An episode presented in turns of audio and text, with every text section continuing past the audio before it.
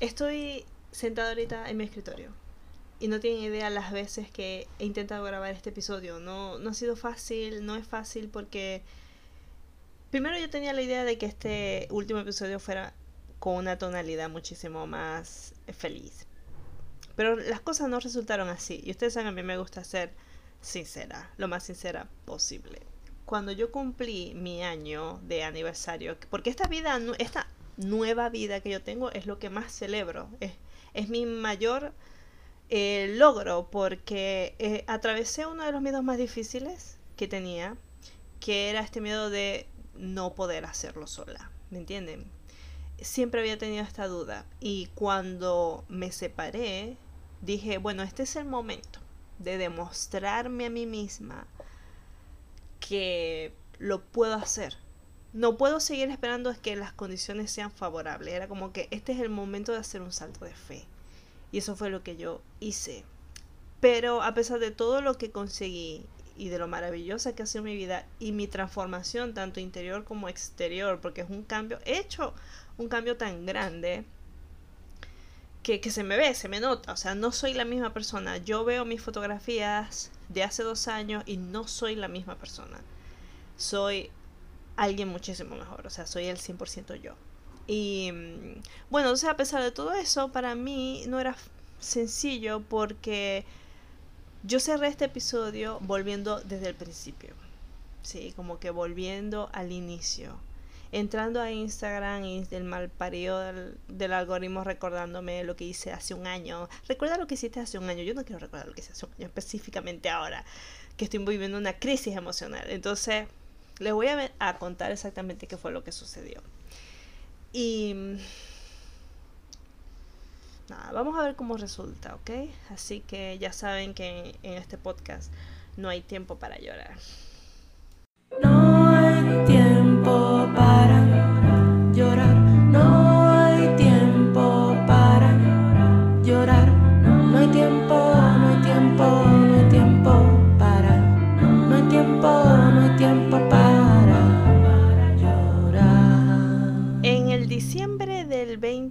2021, porque a veces me confundo de año y creo que estamos en el 2020, whatever. En diciembre del 2021 yo me estaba preparando para mi aniversario. Quería ver cómo lo iba a celebrar. Eh, en ese mes pasaron muchas cosas, pero lo principal fue que yo recibí una noticia. Pero antes de empezar con ese chisme, eh, ya de por sí ese mes yo estaba muy sensible. Yo desde noviembre estaba bastante sensible. Porque ustedes saben que yo empecé a grabar el podcast y a la semana se murió mi abuela. Entonces yo estaba preparándome para ese, ese otro aniversario. Entonces yo estaba, tenía como un, un montón de emociones ahí encontradas. Durante este momento tenía como esta sensación agridulce porque eran como dos noticias, o sea, eran dos eventos importantes para mí y que, bueno, sucedieron de esa manera, sucedieron así al mismo tiempo. Lo que sucedió fue que yo, y me cuesta contar esto porque yo durante todo este tiempo he querido ser muy respetuosa con respecto a mi privacidad y a la privacidad que tenía con mi pareja. ¿Me entienden? Era como que yo solamente quería hablar de mí, no lo, no lo quería poner a él como el enemigo. No era mi intención nunca, porque yo hasta el sol de hoy lo valoro, lo quiero muchísimo, lo respeto muchísimo y lo entiendo, lo comprendo. Entonces, por ese lado no me quiero, no me quería volver loca y no quería no es la verdadera razón de ser de este podcast. Todos, todos los seres humanos tenemos un camino y un proceso, yo creo que esto lo he dicho un montón de veces, así que no era mi intención aquí estar señalando. Es más, hay muchos, muchos audios que grabé que nunca los publiqué porque cuando los escuchaba me daba cuenta como que, ay no, me estoy yendo de la raya, estoy ya siendo demasiado emocional, cosa que es difícil porque esto es un diario podcast, o sea, evidentemente voy a ser emocional. Y mm, bueno, lo que pasó fue que eh, durante todo ese tiempo la verdadera razón que me incomodaba a mí en, cuando nos separamos fue que yo no entendía el por qué yo nunca tuve una respuesta. En el momento en que nosotros nos eh, empezamos a discutir, que yo necesitaba que él me aclarara qué era lo que le pasaba, o sea, qué era lo que él sentía. Y lo más gracioso de todo es que yo me di cuenta hace poco que uno de mis dibujos se volvió a hacer viral. Y esa viñeta donde está una chica como diciéndole al otro como que yo no puedo adivinar qué es lo que te pasa y vos tampoco ponías tu parte para ver qué es lo que te pasa. Ese dibujo yo lo hice precisamente eh, reflejando cómo me sentía yo en mi relación. Y mm, porque esto de que él andaba, como les decía yo, como que él andaba mal solo y en ningún momento quiso compartir conmigo qué era lo que le sucedía. Y yo tenía que hacer maromas para que él se sintiera bien. Yo quería que él estuviera bien, porque yo tengo este problema que a mí me gusta complacer a los demás y me gusta que los demás estén bien conmigo o que se sientan bien alrededor mío. Quiero que estén todos cómodos y tranquilos. Entonces yo sabía que no lo estaba y yo no hallaba qué hacer. Y esto em, lo conversé con mis amigas que en ese entonces trabajaban conmigo que ese año, o sea, a finales del 2021, eh, nos habíamos juntado a hacer un asado y ellas me comentaban como que nosotras, o sea, yo me cuando nos decías que estabas preocupada, que lo veías como deprimido, que veías que algo estaba sucediendo, que vos sentías que las cosas, que algo estaba pasando. Y, y es verdad, o sea, yo realmente durante mucho tiempo sentía que algo no estaba bien pero él nunca me daba razones de qué era lo que sucedía. Y yo le había pedido que fuera a verse con una psicóloga, porque es que aparte de eso, habíamos atravesado muchas cosas juntos, difíciles. Y yo también estaba pasando por mis procesos. O sea, no, no era que yo estaba feliz y contenta y, solamente él estaba amargado. No, los dos estábamos pasando, los dos estábamos teniendo problemas, pero al menos yo necesitaba que esos problemas como que se trabajaran, como que se pusieran sobre la mesa y él nunca me daba ningún tipo de respuesta.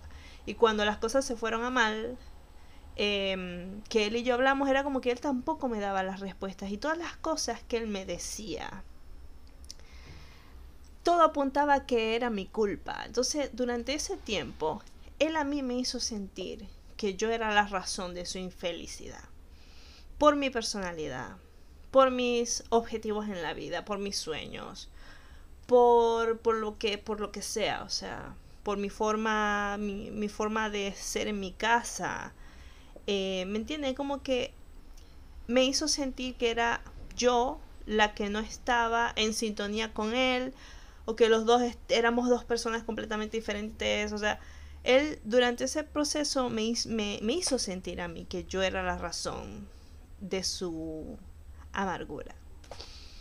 Y yo estaba muy contrariada y muy confundida porque, o sea, no entendía por qué de pronto esto era así.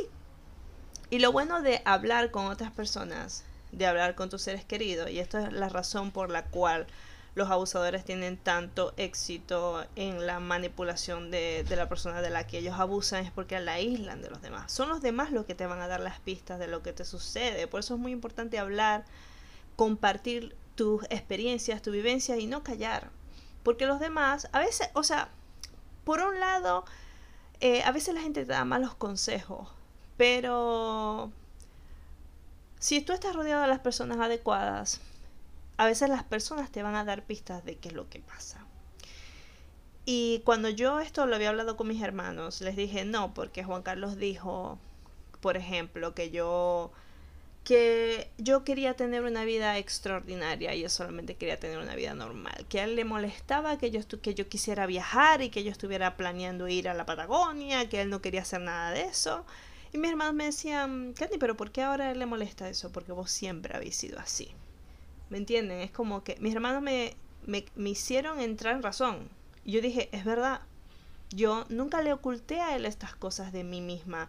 Siempre fui así.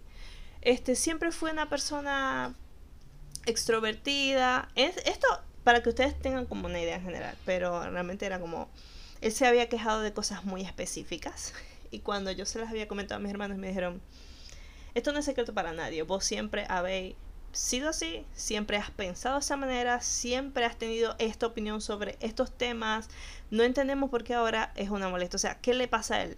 nunca te prestó atención, nunca se dio cuenta que vos eras así, ahora le molesta, ¿por qué ahora le molesta? Y yo en, de como, sentí como que desperté de ese discurso que él me había dado. Cuando esto se lo comenté a mis amigas me decían, bueno, se te está haciendo gaslighting, te está haciendo dudar de ti misma. Y es cierto. Para las personas que no sepan, el gaslighting es una forma de, de abusar a otra persona, que es básicamente eso, como que te, te distorsionan la realidad, te hacen dudar de tus decisiones, te hacen dudar de, de las cosas que, que, dicen, que hablan, ¿me entienden? Y son ellos que te están manipulando para no para hacer que tú no te des cuenta de la verdad, es como que ellos como te quieren quieren hacerte creer lo que ellos quieren. Entonces Juan Carlos, desafortunadamente, y yo no quiero decir que lo hizo a propósito. Para mí él lo estaba haciendo de forma muy inconsciente y también para él excusarse. Pero en fin, el hecho es que en ese entonces yo estaba, yo me sentía, me sentí súper mal. Y cuando me separé, eh, que empecé a vivir sola y empecé a vivir bajo mis propios términos y mis, tormentas y mis defectos y todo eso, yo lo que hacía era que cuando hacía cosas de las cuales él se quejaba, yo inmediatamente empezaba como a sentirme mal. Y para evitar eso, paraba y me decía, mira, no está mal que tú seas una persona desorganizada, porque digamos que esa era una de las razones por las que él más se quejaba. No le estás haciendo ningún daño a nadie, porque hoy es, hoy en día estás ocupada, estás trabajando haciendo un montón de cosas, no significa que le estás atormentando la vida a nadie porque pusiste un vaso donde no era, además es tu propia casa, o sea, no le estás haciendo absolutamente daño a nadie, vos no soy adicta a la heroína, vos no soy alcohólica, ¿me entiendes? Como vos no soy, no sé, narcotraficante. O sea, no, tu forma de ser y tu forma de vivir no es grave. O sea, realmente no es para tanto. Podéis estar tranquila vos no sois mala persona, vos no estáis mal, está bien que vos seáis así. Y tuve que empezar a, hacerme, yo me grababa, o sea, hacía videos donde yo grababa mi hogar, grababa cómo estaba todo y me decía a mí misma, mira cómo está tu casa ahora, sí es un desastre, pero eso está bien, no está mal, porque, bueno, yo había llegado a un punto en el que yo me sentía un ser inamable, o sea, me entienden, como que nadie me puede querer. Y yo creo que eso es muy común cuando nosotros nos separamos. Yo creo que es muy común sentir que uno no voy acá, porque lo otro también es que vos vas a salir, o sea, está ahí un tiempo sola, ese tiempo indeterminado, digamos que es, no sé, un año, dos meses, tres meses, pero en ese tiempo em, que, que empiezas a conocer gente, entonces entras en este mood de que las personas solamente te quieren para pasar el rato. Y eso se siente peor, porque vos estás como, pero yo sé quién soy, lo que valgo y lo que me merezco, y yo no soy alguien para pasar de rato. O sea, siento que yo soy alguien que vale lo suficiente y que quiero que conocer a una persona que se dé cuenta y que realmente atesore eso y coño, la desee estar conmigo, como que desee pasar el rato conmigo, ¿me entienden? Como algo así por el estilo. Y cuando vos no lo encontráis, porque evidentemente nadie está buscando aquí eso, a menos en, la actualidad como que nadie está pendiente de esas cosas. La gente anda en sus propios laberintos de pasión y, y sus etcéteras que vos eh, te hace sentir mal, pero sabéis que eso es algo, un pensamiento superficial. O sea, uno tiene que entender de que, que los demás, ay, perdón, siempre le golpeo el micrófono, porque yo no entiendo. O sea, nunca sé colocarlo en una, en una posición en la que no me moleste, porque yo hablo con el cuerpo, yo soy una persona corporal. Eh, ¿Qué estaba diciendo yo? Ah, bueno, entonces uno tiene que entender que esto no tiene nada que ver contigo misma o contigo mismo, no tiene nada que ver, o sea, nada que ver, que cada quien, o sea, ya, un momento, un momento, déjeme aquí pensar bien lo que quiero decir. La cuestión central que quiero decir es que el hecho de que tú no encuentres a una persona que te dé valor que tú sientes que te mereces, no significa que no vales nada, no. Tú vales lo suficiente y uno tiene que aprender a darse su lugar, así. Me resbala si vos no, no, o sea, me resbala si vos no te das cuenta de la clase de persona que soy yo. Es más mejor, ¿me entiendes? Como que Si vos estáis tan deprimido que no podéis amar a otra persona, si vos sois ese tipo de ser humano que no sabe amar a otra persona, mejor sigue tu camino porque no va por aquí. Entonces uno piensa, bueno, ¿será que me quedé solitario para toda la vida? Pero es que eso lo hace tu cerebro ansioso por tener resultados ya, ¿me entienden? Como que quiero resultados ya, quiero que las cosas se resuelvan ya, las cosas no se van a resolver pronto.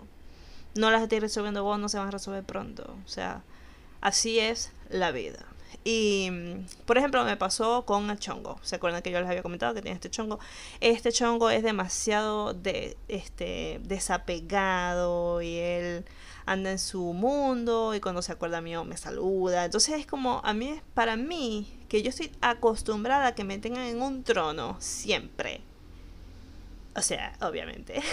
y yo también estoy, siempre estoy en mi propio trono, ¿me entendés? Como que estoy acostumbrada a que me tengan ahí, estén ahí a mi disposición, que me busquen.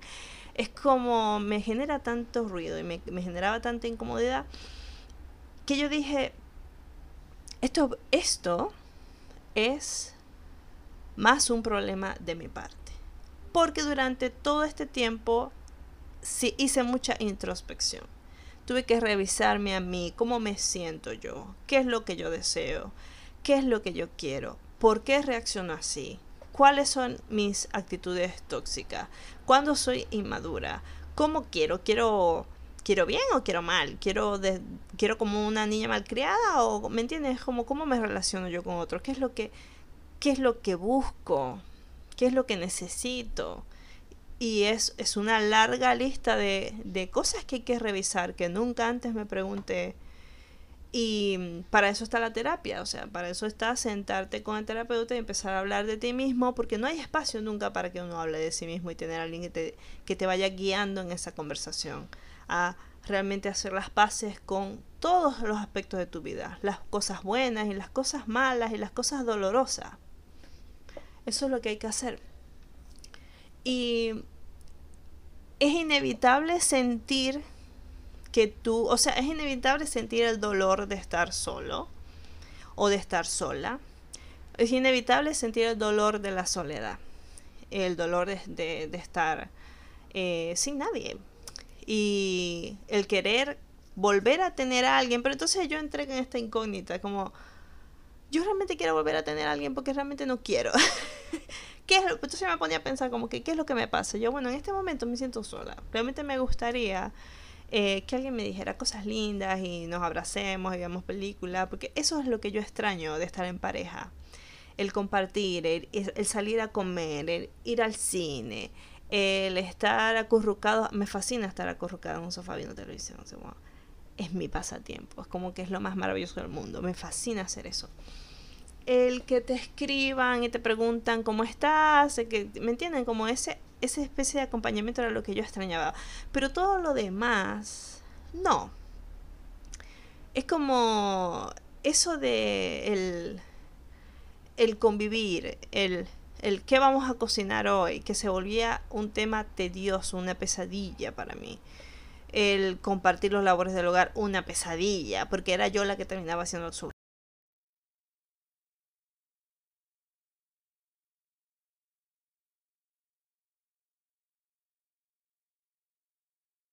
Em,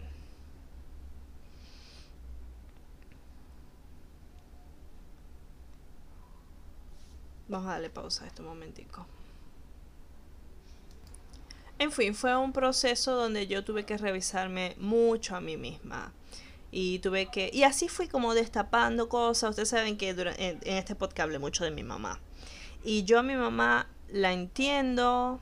Y el proceso de, de sanar la relación que tienes con tu mamá siento que viene más por el hecho de cambiar la forma, a menos es lo que yo deseo. Yo deseo cambiar la forma en que me comunico con ella. Realmente quisiera poder eh, tener una relación mucho más sana. No quiero seguir manteniendo la relación que tenemos hasta ahora. Eh, y ese, eso es mi objetivo. Mi objetivo es poder comunicarme, ser más sincera con mi mamá, sentirme más escuchada por ella. ¿Me entienden? Como que eso es lo que yo realmente me gustaría construir. Porque a mi mamá no la puedo juzgar, ella tuvo una infancia muy difícil y ella fue la, la mejor madre que ella supo ser. Así que yo eso realmente lo valoro demasiado. Y, y con Juan Carlos, con mi pareja también, es como, no lo puedo juzgar porque yo conozco su pasado, yo conozco sus heridas, yo entiendo muchas cosas de sí mismo que él no comprende, ¿me entienden? Como yo soy una persona muy empática y tampoco puedo sentir ningún rencor por él. A pesar de todo, a pesar de que no supo manejar la situación, a pesar de que él, este, sin querer, me hizo esta gran herida, eh, porque él también es una persona muy herida. Así que eso fue realmente lo que yo viví este año, tipo, empezar a repararme y empezar a comprenderme porque quería centrarme en mí misma porque durante hasta ese entonces toda mi vida había estado enfocada en los demás, estaba enfocada en mi mamá, en mi familia, en mi pareja, en su mamá, en su familia. No había espacio para mí y este era el momento de tener ese espacio para mí y el verme como darme contra la pared, contra un montón de situaciones que a mí me estaban perjudicando y empecé a ver mis propios defectos, empecé a ver mis propias fallas que no son papayas, o sea, no crean que esto es una cosa así como que este no, bueno, no, es algo grave, ¿me entienden? No es una no es algo a la ligera, o sea, realmente son cosas que a mí, si en un futuro tengo la oportunidad de poderlas hablarlas con Juan Carlos, decirle, mira, me, perdón, pero esto lo hice yo desde la ignorancia, desde la ignorancia no lo hice conscientemente. No fue algo consciente y qué bueno que nos soltamos en un momento en el que yo espero que vos también, aunque lo dudo, porque los hombres nunca se prestan atención a sí mismos, no se hacen cargo de su propia psique. En cambio, yo sí lo hice. Yo fui a terapia, mi amor, ¿me entendés? Yo hice mis cosas, yo me puse, coño, ¿me entienden? Como ahora sé que nos soltamos en un momento adecuado para yo poder pagarme este lugar donde estoy viviendo ahora, pagarme la terapia, que no es barato nada de eso, ¿me entienden? Y, y poder entenderme a mí y entender todo lo que viví e hice. Pero lo que sucedió y el por qué les doy este intro tan largo fue que cuando yo estaba por cumplir mi aniversario, yo recibí la noticia de que realmente ese año en el que yo sentía que las cosas estaban raras con Juan, que sentía que él estaba distante, que sentía que algo sucedía, lo que realmente sucedía era que Juan Carlos estaba con otra persona. Juan Carlos me estaba haciendo infiel. Y em, en el momento en que me enteré, lo primero que hice fue reírme, porque al parecer tengo este mecanismo de defensa de que me sale una carcajada de villana de telenovela. Y después, en que como que había superado el shock, en que me dieron todos los detalles de todo lo que realmente pasó, porque señores, yo recibí todos los detalles desde el principio a fin de esa historia, eh, fue que empecé a ponerme sensible. Y me acuerdo que yo estaba aquí en mi casa, hablando con la persona que me dio la noticia. Después fui a trabajar y cuando entro a Instagram, mal parido Instagram, me dice tu recuerdo de hace un año. Y no recuerdo cuál fue el maldito, la, la foto que me puso. Pero digamos que me puso la foto de cuando yo estaba haciendo mis maletas para prepararme para la mudanza, una cosa así. Y yo me puse a llorar. Porque yo dije, no puede ser. O sea, para mí era tan fuerte ver dónde estaba. ¿Me entienden? Como darme cuenta dónde estaba, la vida que estaba llevando, hacia dónde me estaba llevando eso. O sea, era como que no puede ser, no puede ser, me duele saber quién era, cómo me sentía, lo ciega que estaba eh, y la persona con la que estaba, porque a mí realmente me dolió mucho, me rompió muchísimo por dentro, por dentro. Que Juan Carlos no confiara en mí, ¿me entiendes? Es como que maldita sea este hombre tantas veces que lo conversamos, porque yo un millón de veces le dije a él, porque miren, ¿qué es lo que sucede con la infidelidad? Yo siento que nuestra sociedad nos castiga demasiado a los seres humanos. Nos imposiciona el hecho de que todos tenemos que ser monógamos y tenemos que tener una sola pareja el resto de nuestras vidas Y para mí eso no es lo natural. ¿Por qué? Porque la vida nos ha demostrado lo contrario. O sea, si ustedes se ponen a ver un montón de historia, hagan un estudio. La, el porcentaje de personas que realmente viven por décadas y se mueren con la misma pareja es muy escasa. Es demasiado escasa. O sea, yo no conozco a nadie y los que conozco se obligan a vivir así. ¿Me entienden? Es como muy pocas... Así se pueden recoger con pincita las verdaderas historias de amor que son felices desde los 18 hasta los 98 y los enterraron juntos, ¿me entendéis? Son muy difíciles. Entonces, si yo puedo observar que realmente las personas cambian, se interesan por otras, los, los, matrimonios se terminan, o sea, yo no estoy aquí eh, demonizando el matrimonio, no, porque... Oh, ya, un momento, es que me, estoy yendo por la gente. Lo que yo les quiero decir es que yo noto que es muy natural para el ser humano tener diferentes parejas. Em, y lo que sucede es que nuestra sociedad nos dice que eso es lo peor que vos le podéis hacer a alguien, que eso es un castigo. Y además, ustedes se pueden, ustedes pueden pasar un mes entero viendo a personas que humillan a sus parejas cuando les descubren la infidelidad, tipo estos videos de la encontró, em, la encontró con otro y así es como se vengó, esto, bueno, ¿me entienden? O sea, son súper famosos esos videos y bueno, al que le gusta el chisme como a mí, eh, yo dije, voy a dejar de consumir estas cosas porque no debería, ¿me entienden? Pero como que es mi pecado. Y, pero bueno, sucede, ¿me entienden? Como que nuestra sociedad castiga, se humilla, ¿me entienden? Es como se le pone así el, la etiqueta infiel, ¿me entendéis? Roba marido. No, mal, es, la verdad es que es algo bastante tóxico en nuestra sociedad, pero sucede.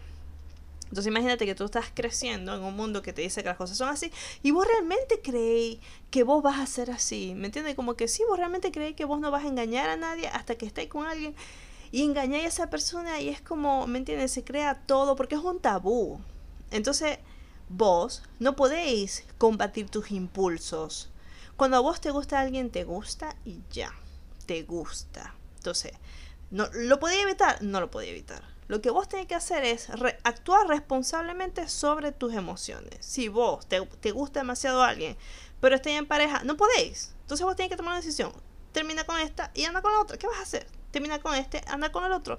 ¿Me entiendes? Habla con eso con tu pareja, que era lo que yo le decía a Juan Carlos un millón de veces, porque ustedes no crean que esto yo, esta idea la vengo a crear yo ayer. No, desde 1998. no sé, pero hace muchos años. Y cuando yo conocí a Juan y él, y él y yo empezamos a hacer, yo le dije, mira, vos a mí no me debéis nada. Vos a mí, a mí no me debéis fidelidad, no me debéis un cebillo. Lo único que me debéis es respeto. Entonces, si vos en algún momento empezáis a interesarte por otras personas, no le deis más vueltas al asunto. Háblalo conmigo y nos separamos. Terminamos. Así, bueno, ¿no te parece? ¿No te parece? ¿Quién quita que yo cambie de opinión y yo te diga, bueno, ¿sabes qué? O sea, yo realmente te quiero mucho a vos este, y siento que los dos podemos tener, eh, podemos seguir teniendo una vida juntos porque tenemos este compromiso y yo no tengo ningún problema en que vos conozcáis a otras personas. Yo también puedo conocer a otras personas, pero esas personas van a ser pasajeras porque vos vas a ser mi pareja principal. Pues yo puedo cambiar de opinión. Hasta este momento, ahora no me siento así. Él tampoco se sentía así. Perfecto. Entonces, si vamos a estar juntos solamente tú y yo, bien. Pero cuando llegue esa otra, o esa otra posibilidad, vamos a hablarlo. Y si, la, si tenemos que terminar, terminamos. Pero no estéis ocultándome, mintiéndome, porque todo eso es lo que hace que esta situación sea muchísimo peor todo eso hace que esto sea tan doloroso. Y se los dije, mire, cuando empezamos a salir, cuando nos casamos y cuando llegamos aquí a Argentina. Cuando estábamos aquí en Argentina, yo le dije, Juan, es muy normal, mira, vos y yo estamos en otro país, otra cultura, otra sociedad, otro mundo. Estamos conociendo gente diferente, gente interesante. Así que va a ser muy normal que vos sintáis migraciones. Tenemos una década juntos Es normal que sintamos curiosidad por otras personas. Entonces, si esto te llega a suceder, háblalo conmigo, no pasa nada. Yo no me voy a morir, yo no te voy a vos escrachar por ningún lado, yo no te voy a atacar, yo no voy a buscar a la otra para ver quién es, para tirarle pintura en la calle. No voy a hacer nada de esas vainas, porque a mí eso me parece demasiado bajo. Yo soy una persona mejor que eso. Soy una persona madura, yo entiendo. No pasa nada, lo puedes hablar conmigo. Además de pareja, somos amigos y nos hemos apoyado en momentos muy difíciles. Y si el momento llega en que nos vamos a tener que separar, nos vamos a separar y no, quiero que nos separemos bien porque yo no quiero tirar de la noche a la mañana todas las mierdas que hemos vivido juntos. O sea, no me parece. Y él, bueno, no, no, no, no, él ahí negado, ¿me entienden? Entonces, yo entiendo porque Juan es una persona que es muy correcta. Él quiere este, siempre hacer lo que se tiene que hacer. Entonces, yo me imagino lo que él está sintiendo. O sea, yo me imagino que él se está sintiendo muy mal consigo mismo porque estaba haciendo algo de lo que con lo que él nunca ha estado de acuerdo, pero él no lo podía evitar porque cuando vos sentís algo por otra persona y le dais pie, que fue lo que yo le dije a él, tipo, o sea, mijo, vos diste el primer paso. Y le dais pie y continuaste con eso y en ningún momento lo hablaste conmigo, en ningún momento, ¿me entienden? O sea, la, ahí fue cuando él empezó a buscar excusas de por qué él necesitaba justificar lo que él estaba haciendo. Él necesitaba hacerlo. Y empezó a buscarme a mí defectos y me los empezó a decir. Porque él necesitaba necesitaba justificar lo que él hacía. Y me hizo vivir a mí una pesadilla, donde yo estaba muy mal, donde yo estaba muy sensible, porque no me decía, nunca me dijo la verdad y por eso es muy importante saberlo. Es muy importante entenderlo, porque esa era, señoras y señores, la pieza que a mí me faltaba para terminar de entender todo lo que estaba pasando. Si me hubiera dicho eso, yo hubiera dicho, ah, bueno, listo. Y es más, o sea, no crean que no se lo pregunté. Y, mucha gente me pregunta, Candy, pero vos no lo sospechabas. No, ¿qué lo voy a estar sospechando? Si esa era la menor de mis preocupaciones. Yo no soy una persona celosa. O sea, ya a mí realmente esas cosas no me quitan el sueño. Y esa era realmente la menor de mis preocupaciones. Yo estaba preocupada por su bienestar. Porque yo lo veía el infeliz. Y yo necesitaba que le estuviera bien. Cuando a mí me dicen la verdad es que yo empiezo a entender absolutamente todo. Y a mí me cae ese balde de agua fría porque yo decía, no puede ser tantas veces que se lo dije a él. Y cuando él y yo nos estábamos separando, mis amigas me dijeron, Candy, pregúntale si está con otra persona. Yo le dije, muchacha, a mí no me importa eso, vos te lo merecéis, vos me merecéis, la verdad. Fui y le dije, Juan Carlos, mira, te estoy haciendo esta pregunta solamente porque las chicas me dicen que es necesario que yo sepa esto vos estés con otra persona y me dijo, no, uy, tantas oportunidades que le di, tantas oportunidades, tantas oportunidades que le di para que ese hombre fuera sincero conmigo, Dios. Pero él, su orgullo y su ego, jamás lo iba a admitir, jamás lo iba a admitir. Y después me entró la cólera, porque yo decía, no puede ser. Me vio la cara de estúpida a mí, le vio la cara de estúpida a mi familia, porque después de eso yo le había dicho a él, tranquilo, no pasa nada, entre vos y yo no pasó nada malo. Em, tú puedes seguir hablándote con mis hermanos, verte con mi familia. Vos sois parte de mi familia, o sea, sin importar qué, o sea, tranquilo, podéis ver mis cumpleaños, los cumpleaños. No pasa nada, no pasa nada. Olvídalo porque esto me parece a mí el colmo de los colmos, que vos me, me mentiste. ¿Por qué me tenías que mentir a mí? O sea, me mentiste, y después me seguiste mintiendo. Y después te hiciste el estúpido. Y a mí no me parece que vos te merezcáis mi amabilidad, ¿sabéis? Ni el recibimiento de mi familia. Me parece que no te lo merecéis. Así que hasta aquí. La pasé malísimo, malísimo. Entonces para rematar, bueno, después de eso me enfermé en diciembre me volvió a dar COVID.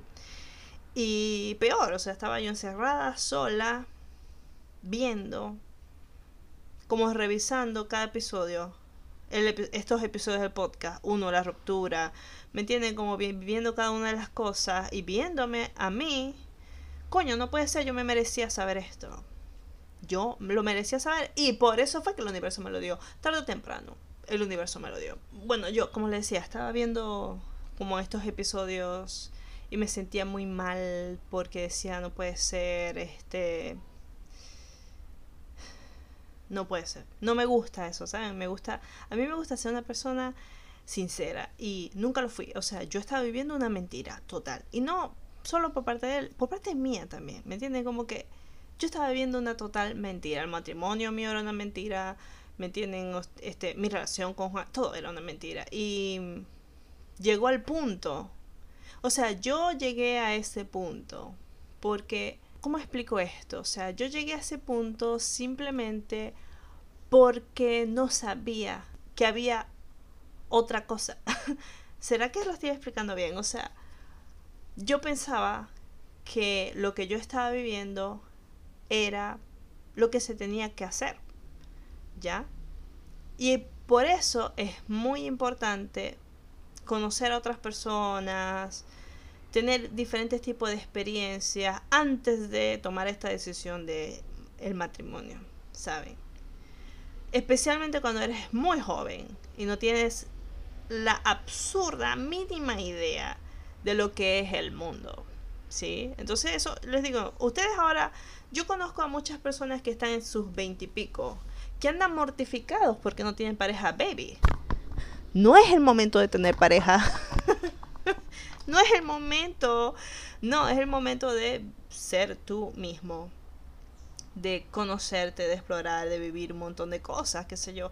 Vete de viaje, comete errores, mete la pata, ¿me entendés? O sea, hace todo eso y más, hace todo eso y más, conocer las personas que tengan que conocer. Tampoco es que ustedes se tienen que ver obligados a salir con un millón de personas, porque si son asexuales o demisexuales como yo, simplemente esas personas no van a aparecer nunca y no va a estar nunca el interés.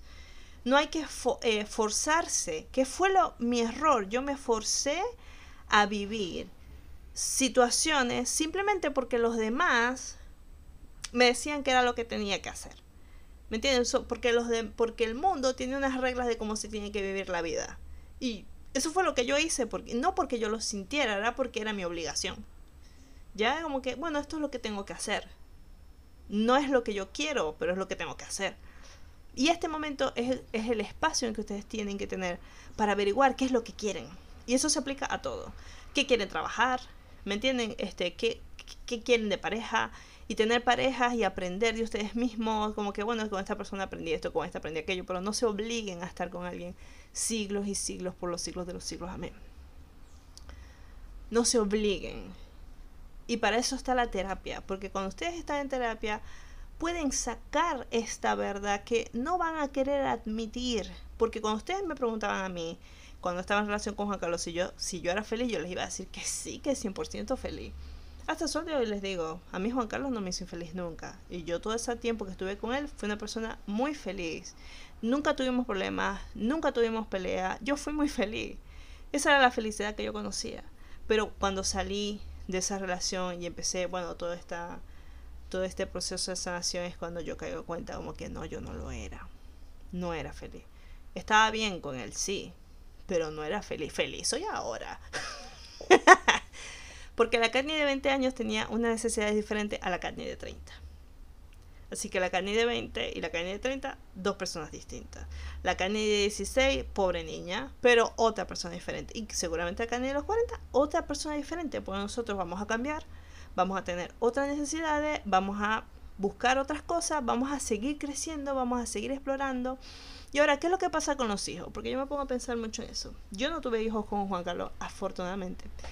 Este, pero cuando tú decides, cuando tú tienes hijos con alguien, porque a veces no lo deciden, estamos trabajando para que para vivir en un mundo donde uno pueda, todas podamos decidir. Pero hay personas que simplemente no deciden y los hijos están allí. Entonces es como la, el panorama es totalmente distinto, porque vos siempre vas a tener que lidiar con esa persona. Lo ideal sería que vos tengáis el poder, o sea, conozcáis a alguien yo habría podido tener hijos con Juan Carlos tranquilamente, a pesar de todos los problemas. ¿Por qué? Porque él y yo nos llevábamos muy bien, nos podíamos entender, podíamos resolver problemas. Yo sé que él es una persona responsable, yo sé que él da la cara y él nunca iba a abandonar a sus hijos. Juan Carlos va a ser un muy buen padre, ¿me entienden? Entonces yo habría podido tener hijos con él, a pesar de que nos separáramos, yo habría podido manejar bien esa situación con él porque teníamos esa buena comunicación. y sé que Juan Carlos es muy responsable y cumplidor, ¿me entienden? Entonces, eh, eso sería lo ideal que vos, cuando decidáis tener hijos con alguien, porque vos podéis pensar, diga, si las cosas salen mal, yo sé que con esta persona, yo sé que esta persona no me va a dejar este, en la calle. Aunque miren, los hombres son una caja de sorpresa que uno no se puede, uno no se puede fiar, no se puede fiar. Pero bueno, eso sería como lo ideal. Eh, afortunadamente, él y yo nunca tuvimos hijos. Y menos mal porque yo les juro, no habría podido, mi psique no habría podido con tanto. Pero a veces, o sea, hay personas que ya se ven en esa situación y que las parejas no, o sea, son unos analfabetas emocionales en su totalidad y son irresponsables y esto es mil veces peor. Entonces la carga, toda la carga viene para una sola persona. Y, y, por eso les digo, es muy, muy importante hablar, es muy, muy importante estar en terapia, es muy importante tener tus amistades que te escuchan y que dejas expresarte porque la vida no es papaya, la vida no es fácil. Y uno tiene que aprender, y uno tiene que resolver y trabajar y ver cómo, eh, sí, cómo hace que, esta, que, que su vida evolucione y crezca, pero Nada de eso se puede hacer si no tienes un espacio para ti. Si no tienes un espacio solo para ti. Donde hablas contigo, donde te haces las preguntas necesarias, donde a pesar del dolor, a pesar de todo el dolor, es necesario enfrentarlo, sanarlo y crecer para mejor. Yo no tengo ningún rencor por Juan porque yo entiendo las razones del por qué yo sabía que él no era feliz, él también sabía, pero ninguno de los dos supo manejarlo. Y a él se le presentó esta oportunidad y ese fue su modo de, de escapar. Ese fue, esa fue su salida. No fue la mejor, pero era lo único que él tenía. Y yo no lo puedo juzgar por eso. Quizás yo también en algún punto habría querido salir de esa relación. Y yo dudo mucho que lo haya hecho de esa manera porque tenía la, tenía la forma y decidí no hacerlo. Entonces, yo no iba a ceder porque yo estaba tan cómoda en, esa relación. Yo estaba tan cómoda que era para mí imposible darme cuenta que yo no era feliz con él ya. Eh, así que para mí fue una solución que apareciera esta tercera persona. Le agradezco, porque gracias a ella es que se pudo romper esta cadena que de la cual yo no sabía soltar y Juan tampoco. Así que yo, eh, mucha gente a veces me pregunta como que Candy, no, no me pregunta, sino que me dicen que esto me va a afectar en un futuro. Realmente no. A mí esto no me va a afectar en un futuro porque yo no estoy contando con conocer a una persona que me ame incondicionalmente. Yo esa idea, yo renuncié ya a esa idea. Y no lo digo de una, desde un punto de vista pesimista, donde yo digo que el amor no existe, este, esto es, como es, ¿me entienden? No estoy con esas actitudes inmaduras, no, yo sé que el amor existe, pero yo estoy esperando que nadie me ame, yo quiero amar. Yo, y fue una conversación que tuve con el chongo, yo al chongo le dije, mira, el año pasado, que vos estuviste aquí jodiéndome la vida y molestándome al 100%, yo no estaba bien. Pero yo te quiero agradecer que vos estuviste ahí para mí, sea cual sea que haya sido tu intención estuviste en un momento muy difícil. Estuviste ahí y me hiciste pasar momentos muy felices. Y yo realmente te lo agradezco y yo realmente te quiero. Y yo no estoy esperando que vos me correspondáis. Porque ya yo no estoy en ese modo de que si vos no sentís lo mismo por mí, esto no va para ningún lado. No, yo siento esto por ti. Yo te quiero. Yo estoy bien contigo. Y sea lo que sea, yo no estoy esperando que me correspondan, yo no estoy esperando nada, yo estoy disfrutando el ahora donde vos y yo estamos compartiendo el tiempo que tengamos que compartir y cuando las cosas se acaben, se acaben, ¿me entienden? No voy a sufrir por eso, porque yo no sufro de la soledad, yo estoy bien conmigo, yo me quiero muchísimo. Eh, y yo sé amar y yo disfruto mucho amar a otras personas y esto involucra a todo el mundo, a mis amistades, a mis familiares. Yo realmente disfruto mucho el quererlos, en demostrarles que los quiero. Eh, lo que yo no sé hacer es quererme a mí, ¿me entiendes? O sea, darme a mí mi propio espacio, cuidarme a mí misma. Eso no lo sé hacer. Yo siempre, yo sé cómo cuidar a los demás, no me sé cuidar a mí misma. Me di cuenta que lo odiaba, era como que a mí no me gusta cocinarme, a mí no me gusta atenderme, a mí no... si fuera por mí no hiciera nada, como yo tengo que trabajar porque si no, bueno, pero si fuera por mí ni lo hiciera, ¿me entiendes? Como que tengo que aprender a estar conmigo. Eh, pero yo disfruto mucho de querer a otras personas y, y yo, yo no tengo ningún problema en decirle a la gente que la quiero. Yo a mis amigos les digo que los amo, a mis familiares les digo que los adoro, ¿me entiendes? Como, y también te lo voy a decir a vos, chongo del coño a la madre, ¿me entendéis? También te lo voy a decir a vos, yo a vos te quiero y te digo que disfruto mucho estar con vos y no te preocupéis, no, yo te estoy obligando a que vos me queráis a mí, yo necesito que vos me queráis, no necesito eso. Y me pasaba lo mismo con Juan. Así que, eh, nada, llegó la fecha de mi aniversario y yo me hice una fotografía con mi michito, con Mochi en mi escritorio, celebrando. Pasó el año como de todas estas cosas nuevas. Estoy feliz, sí, pero al mismo tiempo estoy triste. ¿Me entiendes? Es como un montón de sentimientos que tengo encima. Estoy muy orgullosa de mí. Eh, pude reconocer el potencial que tengo para alcanzar mis objetivos y quiero objetivos cada vez más altos y, voy por allá y ya estoy encaminada hacia la vida que a mí más me llena por dentro, porque a mí me llena esto de tener proyectos, de hacer podcast, de hacer mis dibujos, de trabajar en proyectos. Yo soy una persona creativa, me encanta esto de desafiarme, de trabajar, de viajar, de conocer a su ritmo, porque también soy una persona que como que me voy a un extremo y no descanso y estoy en ese proceso, estoy aprendiendo y estoy muy feliz y estoy muy contenta y yo realmente espero que todas las cosas que yo les he dicho a ustedes tengan, tengan coherencia y les, les sirvan para algo. Porque como que todavía no lo tengo del todo resuelto, ¿saben?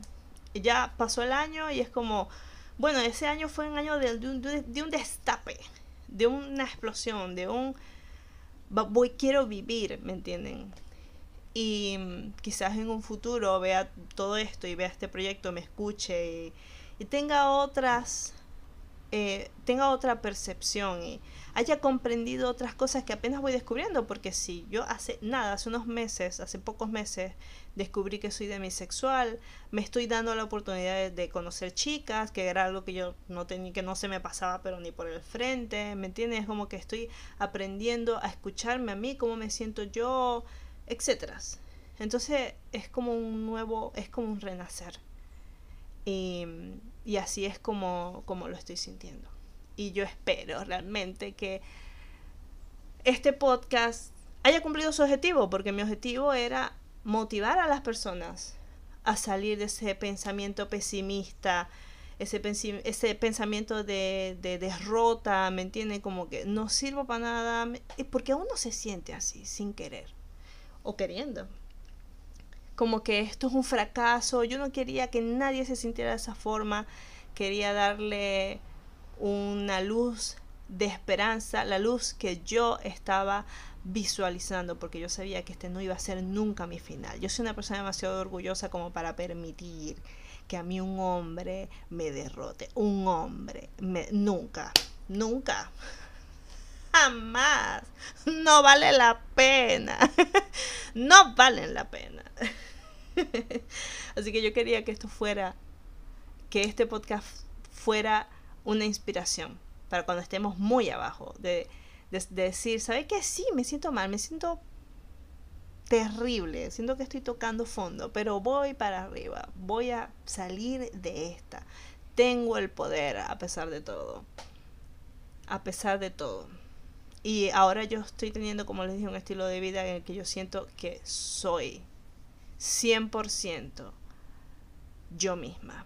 Muchas gracias a todos por acompañarme. Durante este podcast recibí mensajes preciosos por mi Instagram, en la maluca. Eh, estoy muy feliz, estoy aliviada de que las cosas resultaron bien, de que haya llegado este día. Yo realmente poder ver que lo logré. Y que lo logré de una forma que yo nunca me había imaginado, porque yo no tenía ni idea de las cosas que yo iba a, a vivir y a descubrir este año estuvo lleno de sorpresas para mí. Y, y, también lleno de, de, mucha de mucho llanto. O sea, yo sé que el podcast se llama No hay tiempo para llorar, pero no tiene idea cómo lloré yo. lloré muchísimo. Pero la idea es no quedarse ahí, no quedarse en el dolor, sino como atravesarlo. No se, uno no se puede negar lo que siente. Es atravesarlo, ¿me entienden? Como dejarlo pasar, superarlo y seguir adelante. Y cuando viene el siguiente golpe, como recibirlo bien. Ok, esto no es lo definitivo, ¿me entienden? Como que esta no va a ser mi realidad siempre. Yo en algún momento voy a estar mejor y yo cada día estoy mejor y yo sé que ustedes también. Así que muchas gracias por acompañarme. Este ha sido un año maravilloso, ha sido un año increíble y yo espero que para ustedes también que estén que pasaron o estén pasando momentos difíciles, decirles de que la vida es demasiado hermosa y gratificante y que las cosas malas son son solo pequeñas pruebas que tenemos que superar para ser mejores personas. Nos vemos en algún loco proyecto que se me ocurra a mí en algún futuro. Así que muchos besos, muchas gracias por todo. Pueden seguirme en mi Instagram, arroba maluca-kf o escribirme un correo a holamalucas.gmail.com. La música que escuchan es de Lorena Orlando, la pueden seguir en Twitter como arroba hilandera89. Muchísimas gracias por escucharnos, nos vemos la próxima.